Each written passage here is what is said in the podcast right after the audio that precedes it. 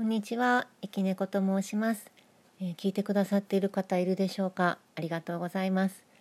えー第1回目ということで自己紹介長くなってしまいますが、えー後半眼性疲労についてもお話しするので最後まで聞いていただければ幸いです。はい、ではまず私目の周りの筋肉眼筋と頭の筋肉を低周波とハンドマッサージでほぐすという仕事をやろうと思っております。はい、というのもまだやってないんですがヘッドマッサージの講習を終えて、えまだもうちょっとたくさんの人の頭を触らせてもらってからの方がいいよねっていうことで、えこれ聞いてくださってるお知り合いの方さらにまたそのお知り合いの方練習させてもらえるとありがたいです。はい、でそういったことで眼性疲労について調べたり体について調べたりするわけなんですがもうインプットばっかりで溺れそうなんででそういった得た知識ってこうまとめて人に伝えるっていうことをすると一番身につく方法ってよく言ったりするじゃないですか。えーそれで、えー聞いてくださった方にも、目を使わせることなく情報を得る機会になればいいかなと思って、こういったことを始めます。なので発信する内容はお医者さんとか、研究なさっている専門の方の書籍とかそういった方が発信していることを引用してお話ししていくというものになります。はい、ではまずその眼性疲労ですね。これは、何かっていうと目を酷使して、え目の周りの筋肉がこうこわばって血行が悪くなって目の奥が痛くなったり重くなったりする不調のことですね。でなんでその眼筋が硬くなるのかっていうと、え目を使うってピントを合わせるっていうことですよね。それは、えー目の周りの筋肉7つほどあるんですがそのうちの毛様体筋という眼筋の仕事になります。でこれ、えー遠くの山とか視点を合わせずに遠くを見ている状態から何か手元のこれ対象が小さければ小さいほど、え分かりやすいと思うんですが遠くから手元の小さい何かに視線を移した時、えー目の周りの筋肉がギューってなんか働いてるのを実感できるかと思います。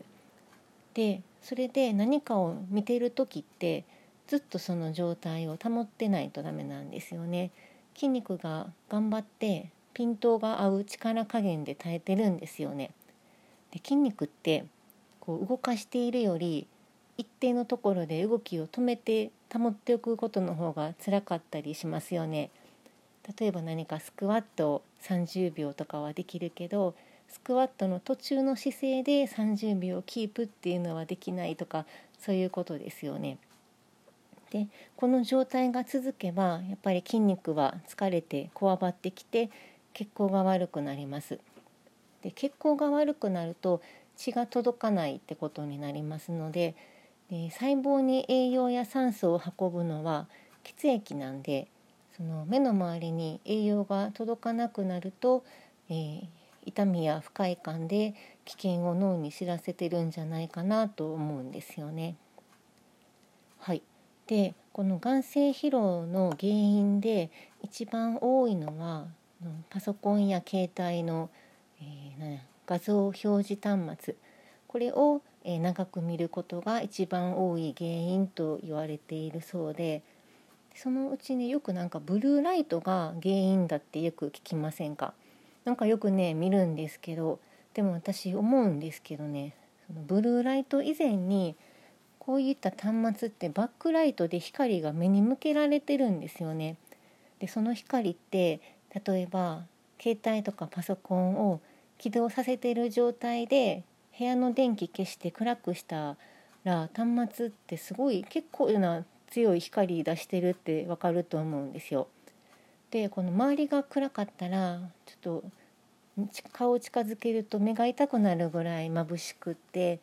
えーこれのもはや電気ですよねこんな。でこの電気に貼り付いてるような小さい文字を読み取るってその目に向けられた光の中の文字を読み解く作業を長い時間行うってなるとそれは目にとってすごい負担って大きいなって改めて実感できるかと思います。でさらにもう一つ、えー、こういった端末は、えー、フリッカー現象っていう、えー、あの画面のちらつきのことですね。よく、えパソコンの画面を携帯で写真撮ろうとした時なんか画面その写真を撮ろうとしてる携帯の方の画面ってわーってなんかうにょうにょって変な線がいっぱい入ると思うんですけどそれのことですね。これがこのちらつきが目にすごい